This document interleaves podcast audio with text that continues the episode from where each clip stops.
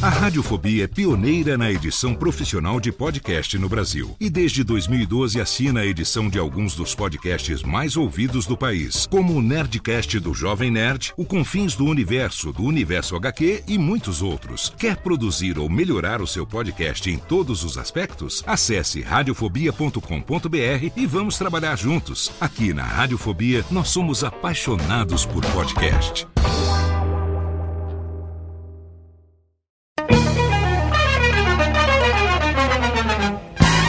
Começa agora, Radiofobia Classics. Radiofobia Classics.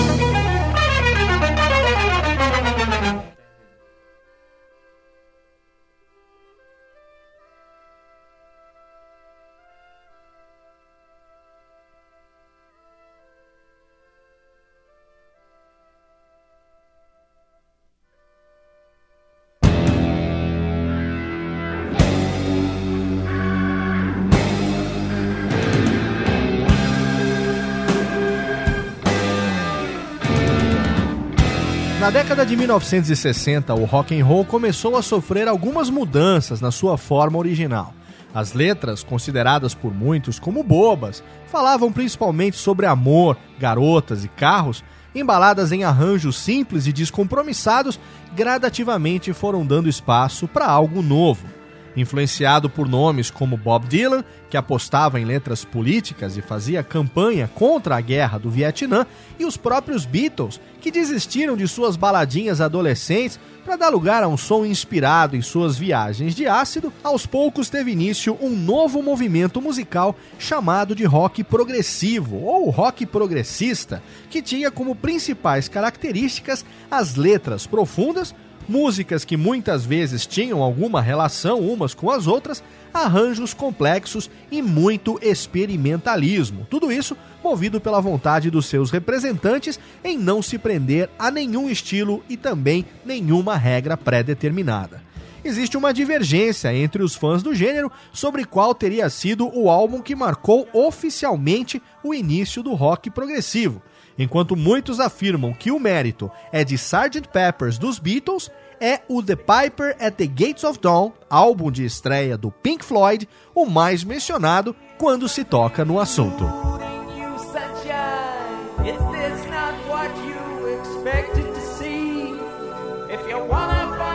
Saudações ouvinte do Radiofobia, eu sou Léo Lopes e é com orgulho que trago para você mais uma edição do nosso podcast musical, o Radiofobia Classics. Mensalmente, aqui no nosso site radiofobia.com.br, você ouve a biografia e alguns dos principais sucessos de grandes nomes da música nacional e internacional. E para esse 19 programa, eu trago aqui uma das bandas mais pedidas desde o começo por todos os ouvintes que mandam seus e-mails para classics@radiofobia.com.br dando as suas sugestões. Nada menos do que o Pink Floyd, um ícone do rock mundial, uma banda que com certeza todo mundo conhece e se não conhece em detalhes hoje vai conhecer um pouquinho melhor. E o programa de hoje tem a participação do nosso ouvinte, meu amigo pessoal, Lucas Mota, ele que mora em Curitiba, trabalha como redator freelancer e ele tem também o seu blog, o 8 de carisma.com,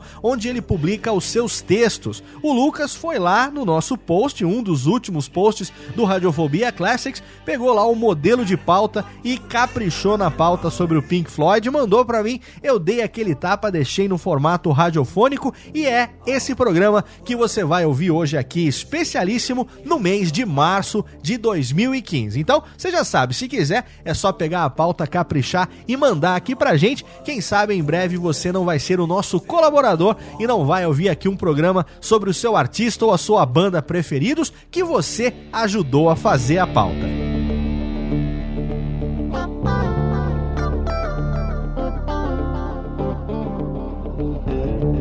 Em 1966, alguns estudantes da Escola Politécnica de Arquitetura de Londres formaram uma banda chamada Sigma 6. A banda sofria muito com trocas constantes na formação e não possuía um estilo definido para suas canções. Até mesmo o nome sofria algumas mudanças, chegando a ser trocado para Abdabse e T-Sets. Os integrantes fixos eram Roger Waters no contrabaixo e nos vocais, Rick Wright nos teclados e nos vocais e Nick Mason na bateria. Mas eles não podiam imaginar que as suas vidas mudariam totalmente com a chegada de um novo integrante. O escolhido foi um colega de Roger Waters da época do colegial, chamado Sid Barrett, que assumiu a guitarra e os vocais principais. A primeira grande colaboração de Sid veio com o nome Pink Floyd Sound, que era a união dos nomes de Pink Anderson e Floyd Council, uma dupla de bluesmen que era uma importante influência para ele. Mais tarde, o nome da banda acabou sendo abreviado para Pink Floyd. Desde o começo, Pink Floyd se preocupava com a parte estética das suas apresentações e contavam com truques de luz, apresentações de slides e um lado performático do Sid Barrett, que também era responsável por quase todas as letras, os arranjos e as composições. Os primeiros shows atraíam um público underground que contava com a presença de poetas, ativistas políticos, o que chamou a atenção da Thompson Records, uma pequena gravadora que foi a responsável por produzir um single com as músicas Lucy Lives e I'm a King Bee. A aceitação foi tanta que a banda conseguiu um contrato com a EMI, ela mesma que meses antes tinha classificado o som do Pink Floyd como experimental demais. A banda começou a trabalhar em seu primeiro álbum no famoso estúdio Abbey Road, na mesma época em que os Beatles produziam ali o seu Sgt. Peppers. E em 5 de agosto de 1967, o Pink Floyd estreava na Inglaterra com The Piper at the Gates of Dawn. Quando o álbum foi lançado nos Estados Unidos, sofreu uma modificação na ordem das suas músicas e teve também a inclusão do single britânico See Emily Play, que não apareceu na versão europeia do álbum. Aqui agora a gente faz a primeira pausa, é o primeiro bloco musical, é hora de conhecer, é hora de ter o primeiro contato com o som do Pink Floyd, como eles eram lá no primeiro álbum de 1967, como foi The Piper at the Gates of Dawn. Para dar um gostinho, a gente vai tocar três músicas: See Emily Play, que é o single que foi incluído na versão americana, Astronomy Domain e Interstellar Overdrive, um instrumental com mais de nove minutos minutos de duração. Com certeza aqui você sente o que é Pink Floyd no Radiofobia Classics. Radiofobia Classics.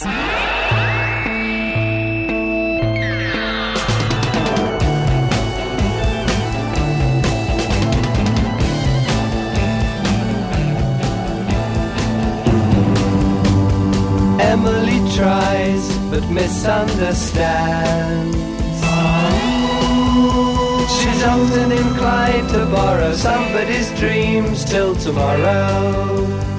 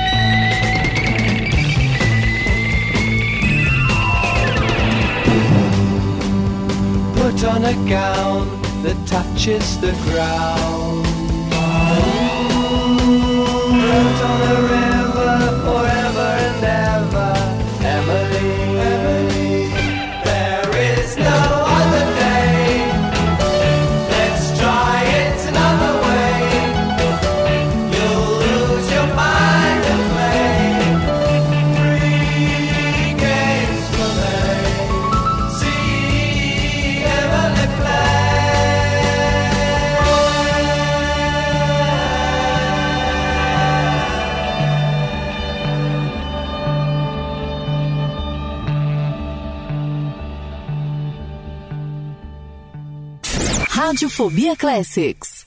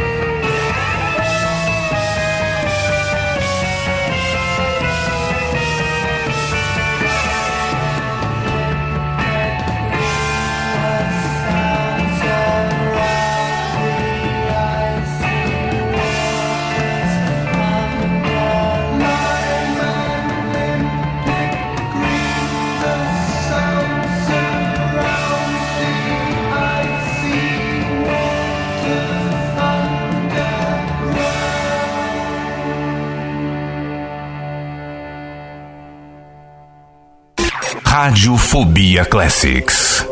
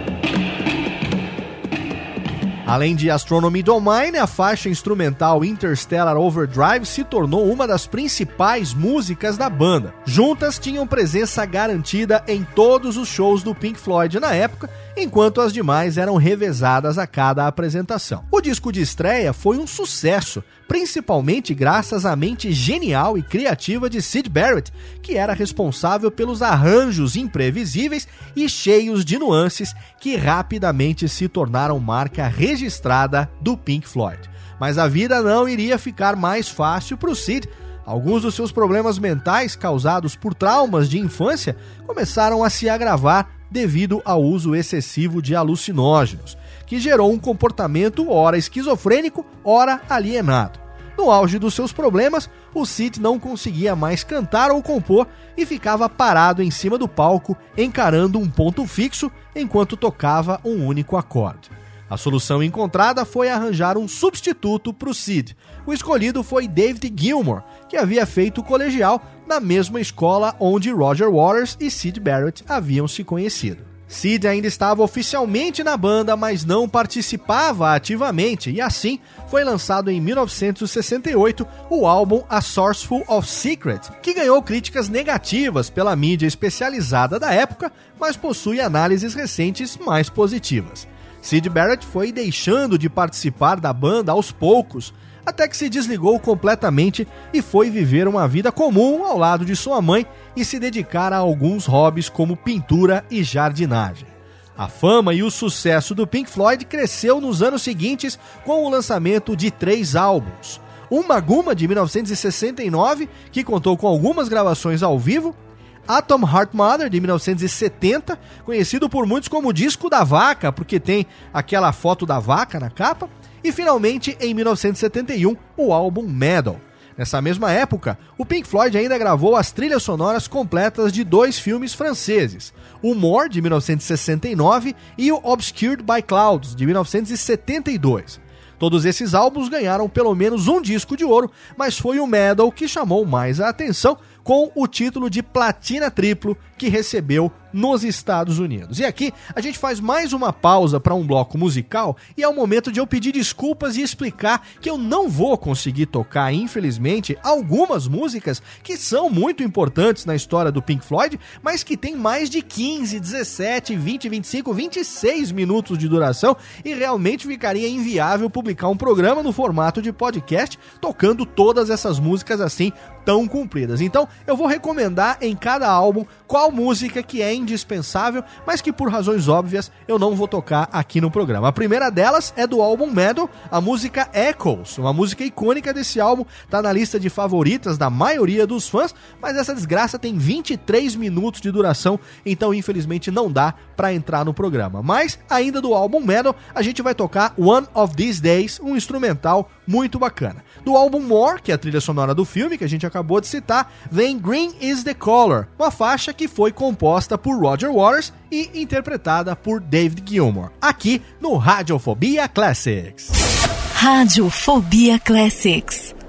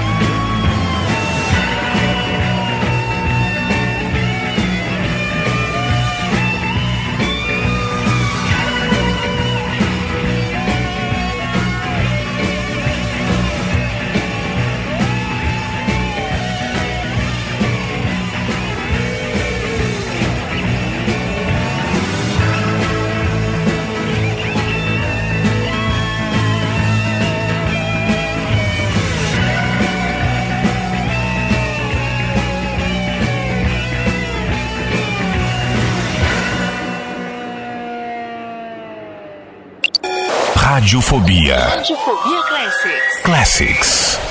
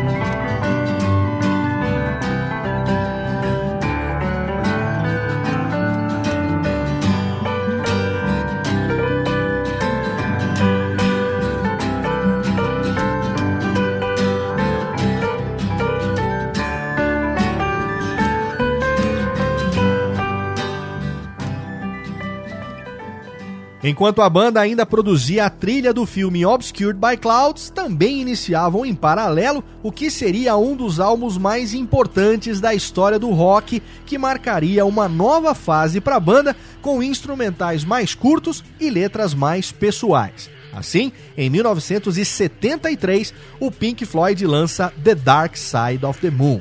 O sucesso foi total, agradando os fãs, agradando a crítica especializada e o álbum vendeu mais de 50 milhões de cópias no mundo inteiro. Diz a lenda que a EMI precisou construir fábricas exclusivas para poder prensar esse álbum, tamanha a demanda que ele teve.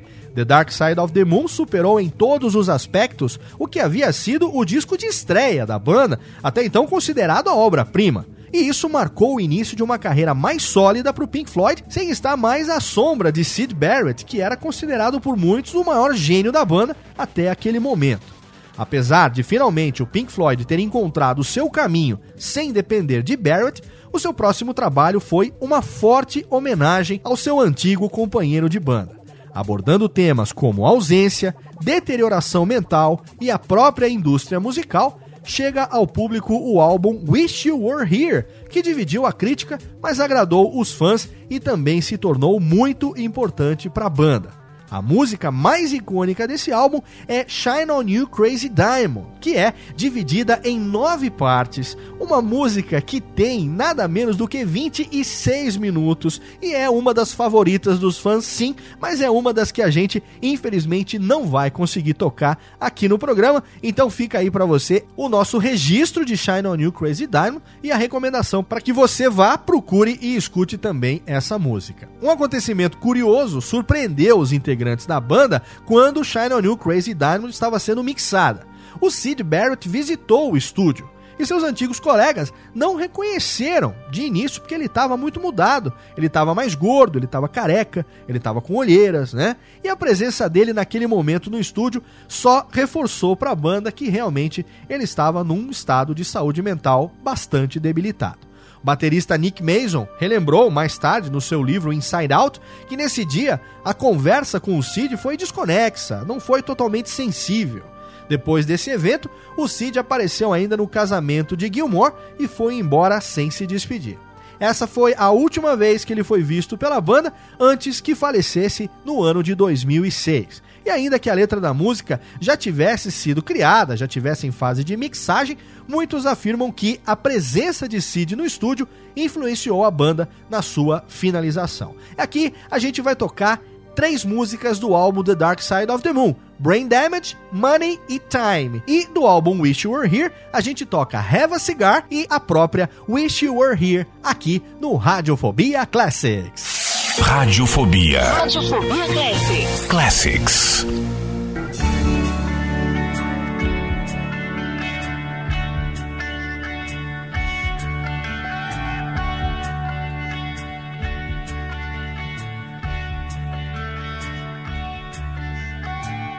The lunatic is on the grass. The lunatic is on the grass. Remembering games and daisy chains and laughs. Got to keep the loonies on the path. The lunatic is in the hall. The lunatics are in my hall. The paper holds their folded faces to the floor. And every day the paper boy brings more.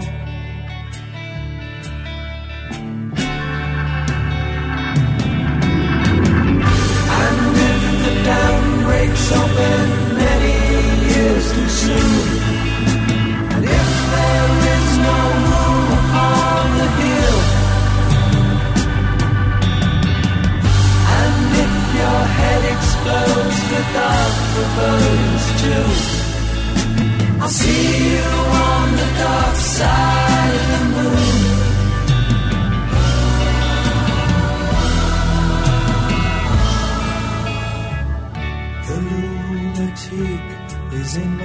Head. the lunatic is in my head. You raise the blade, you make the change. You rearrange me till I'm sane. You lock the door, throw away the key. There's someone in my head, but it's not me.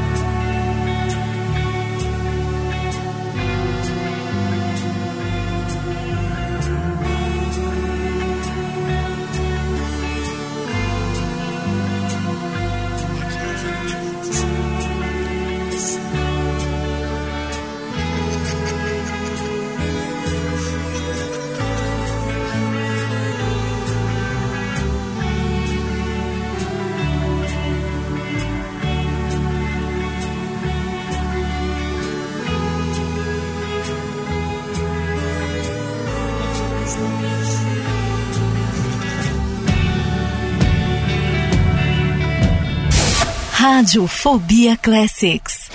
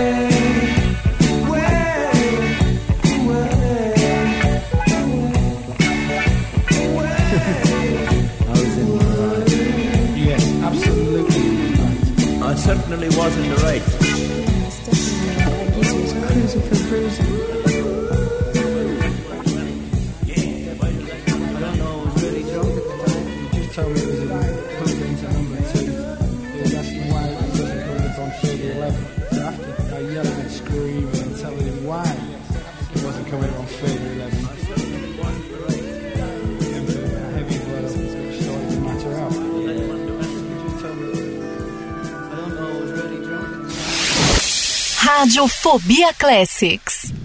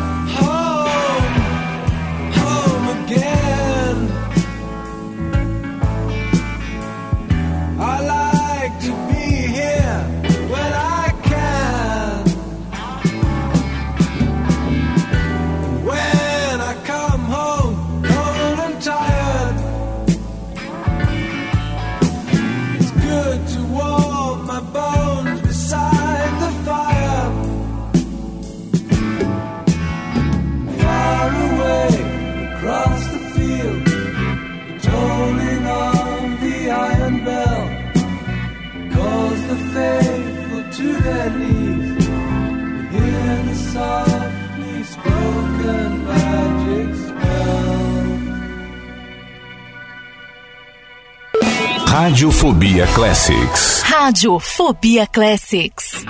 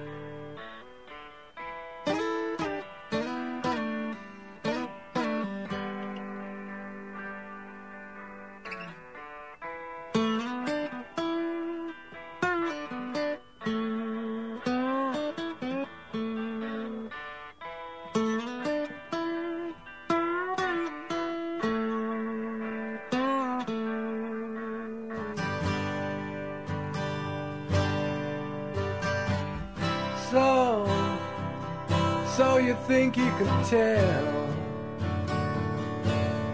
heaven from hell, blue skies from pain?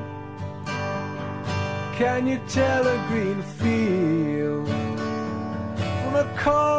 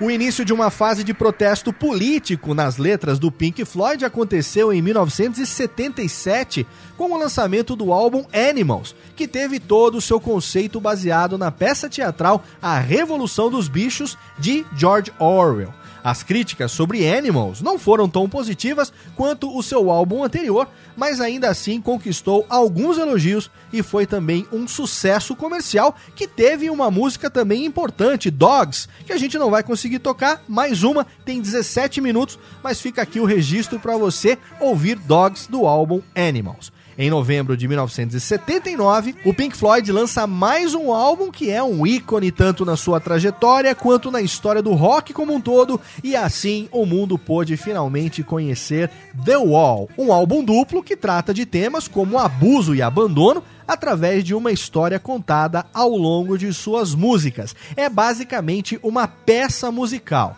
Pink, um personagem criado por Waters, inspirado nele mesmo, é o protagonista.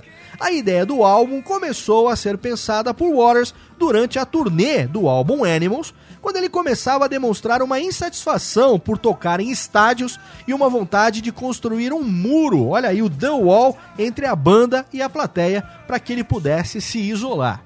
Durante o processo de produção de The Wall, Roger Waters começou a tomar para si cada vez mais o controle do Pink Floyd e vários desentendimentos começaram a surgir nessa época, principalmente entre Waters e Richard Wright, que acabou culminando na saída oficial de Wright da banda, que ainda assim continuou gravando e participando das turnês como músico contratado.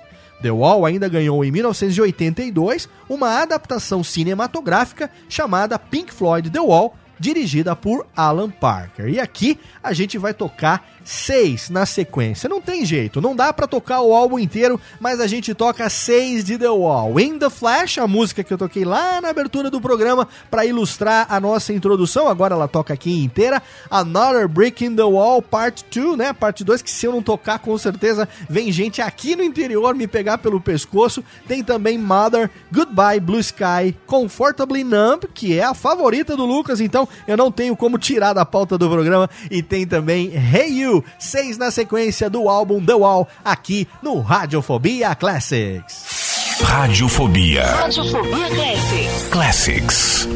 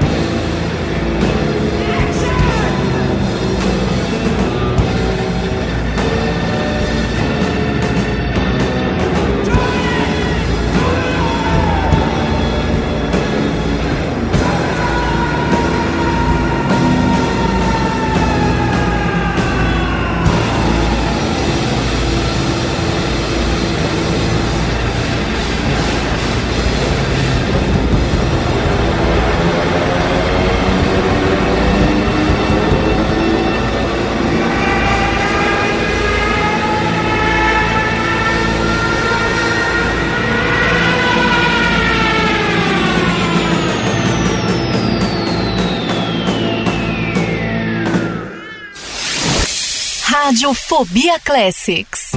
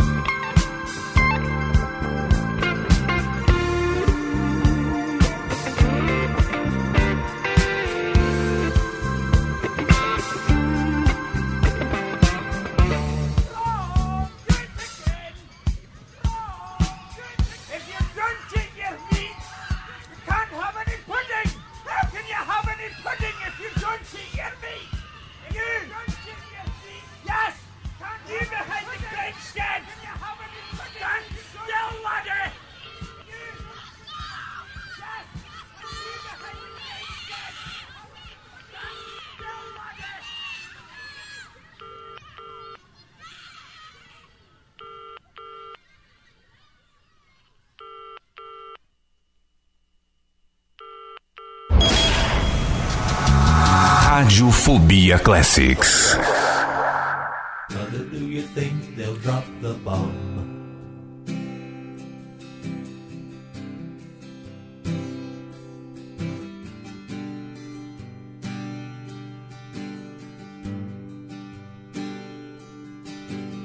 Mother, do you think they'll like this song?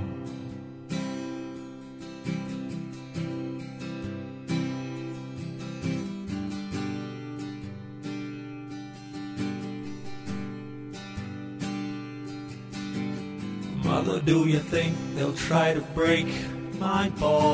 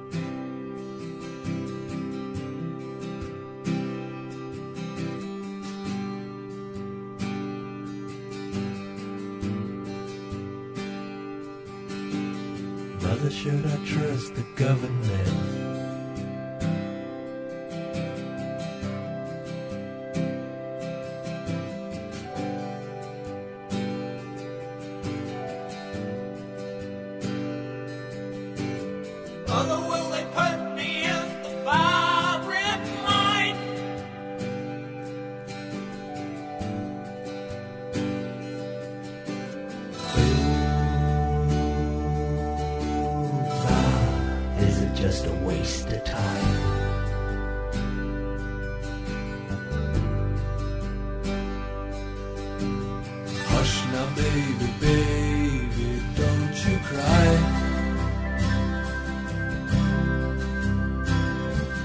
Mama's gonna make all of your nightmares come true. Mama's gonna put all of her fears into you. Mama's gonna keep you right here under her wing. She won't let you fly, but she might let you sing gonna keep baby cozy and warm.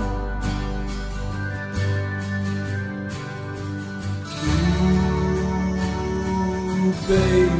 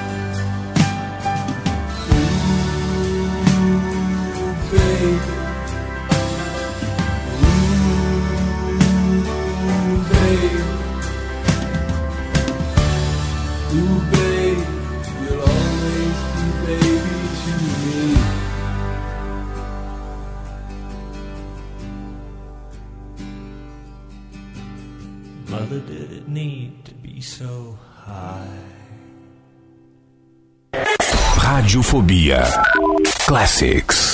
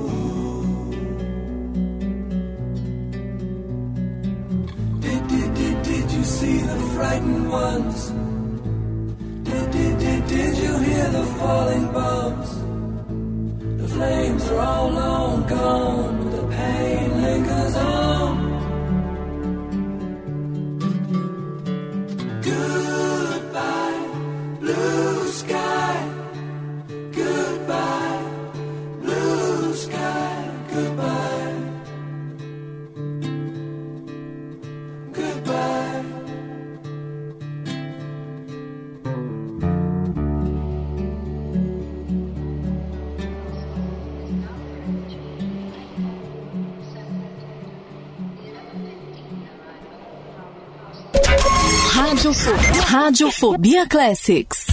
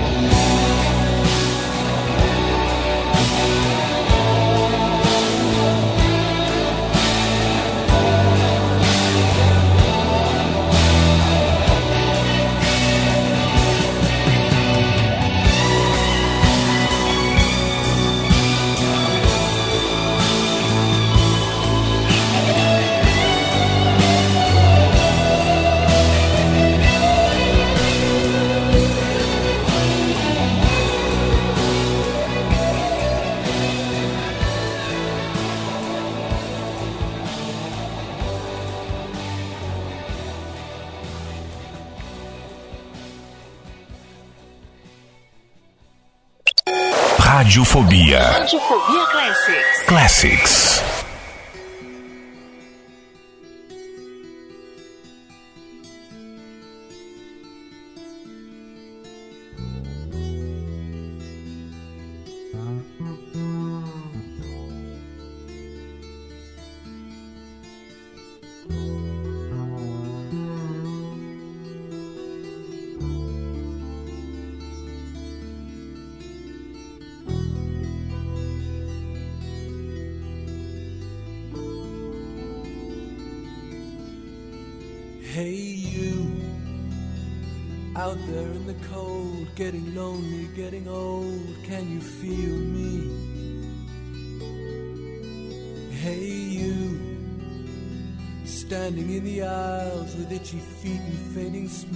can you feel me?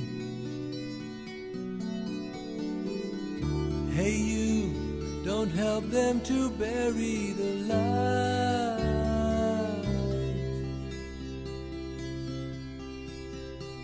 Don't give in without a fight.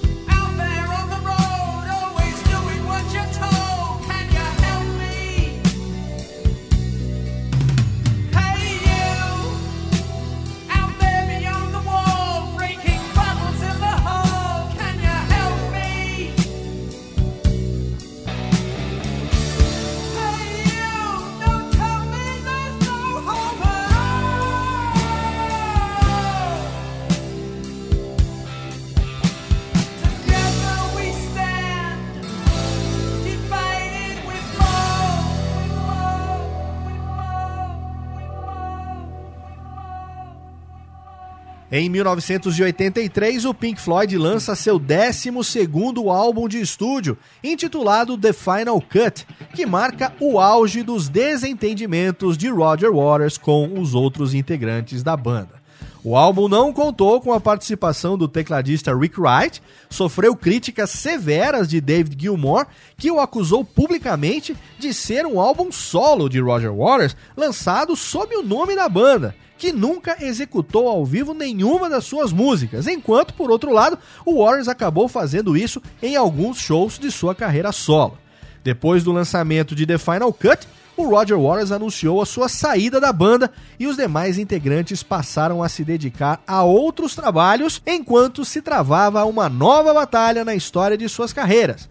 Roger Waters iniciou uma disputa judicial contra David Gilmour e Nick Mason pelos direitos do nome Pink Floyd. Em 1987 veio A Momentary Lapse of Reason, e o título também é bastante simbólico, né? Um lapso momentâneo de razão no meio de tanta briga judicial que estava acontecendo. Esse álbum contou com a colaboração de Rick Wright, que ainda não podia reintegrar a banda oficialmente devido a impedimentos judiciais.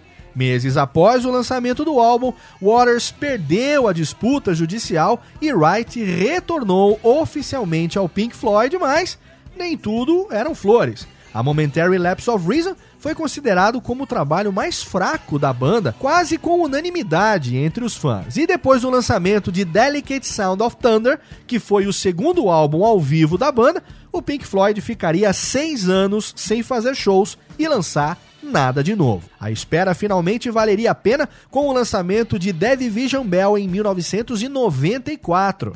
Apesar de trazer uma mudança musical em alguns aspectos, o álbum é lançado em clima de volta triunfal. Nesse novo trabalho, Rick assumiu os vocais pela primeira vez desde The Dark Side of the Moon e dividiu a maioria das composições com David Gilmour. Polly Sampson, a mulher de Gilmore, colaborou pela primeira vez como coautora de algumas das letras vistas em The Division Bell. E aqui a gente faz uma pausa para ouvir quatro músicas desse álbum, exatamente The Division Bell, Take It Back, Coming Back to Life, Lost for Words e High Hopes aqui no Radiofobia Classics. Radiofobia. Radiofobia Classics. Classics.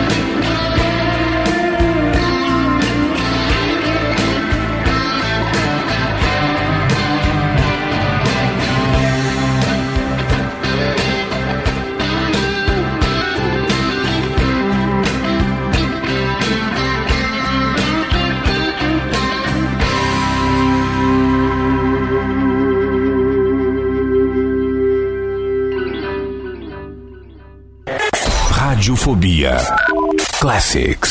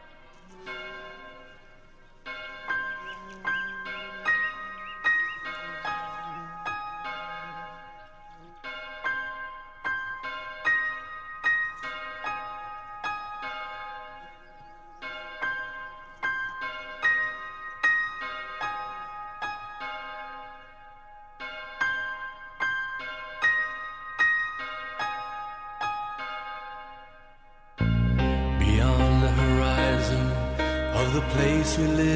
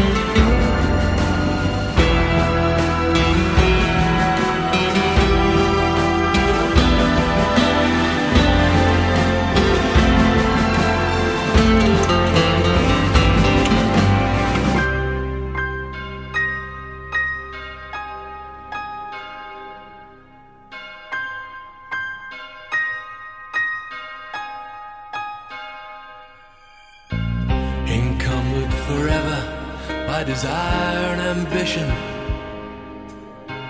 There's a hunger still unsatisfied.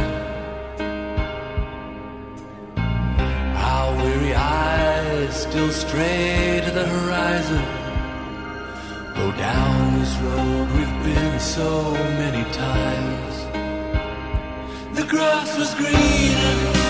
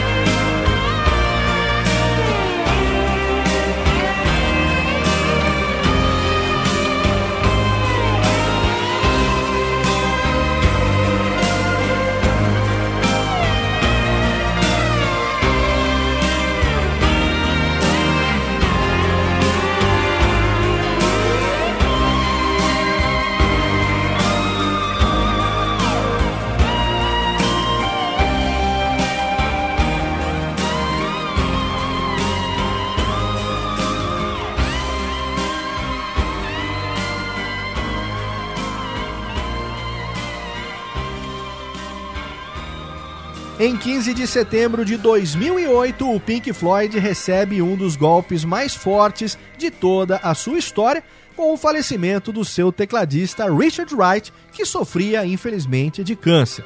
O acontecimento influenciou diretamente a banda no seu lançamento do ano de 2014, o álbum Endless River. O álbum sofreu muitas críticas negativas, foi chamado de sonolento por muitos críticos que não compreenderam a proposta desse álbum.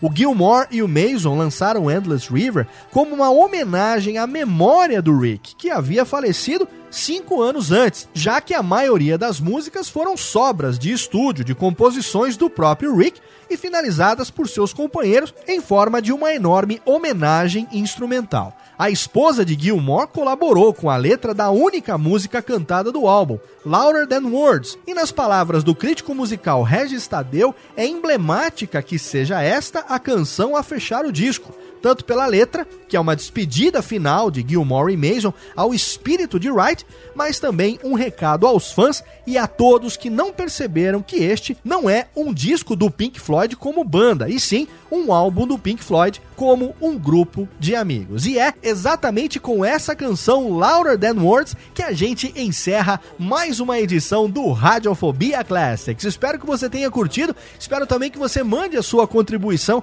para classics@radiofobia.com.br. Quem sabe logo logo você não está ouvindo aqui um programa sobre o seu artista, sua banda favoritos, que você mesmo tenha colaborado na produção de uma pauta especialíssima. Com Louder Than Words eu encerro o programa de hoje e espero você de volta aqui no mês que vem para mais uma edição do seu podcast musical, o Radiofobia Classics. Até lá! Radiofobia Classics. Radiofobia Classics.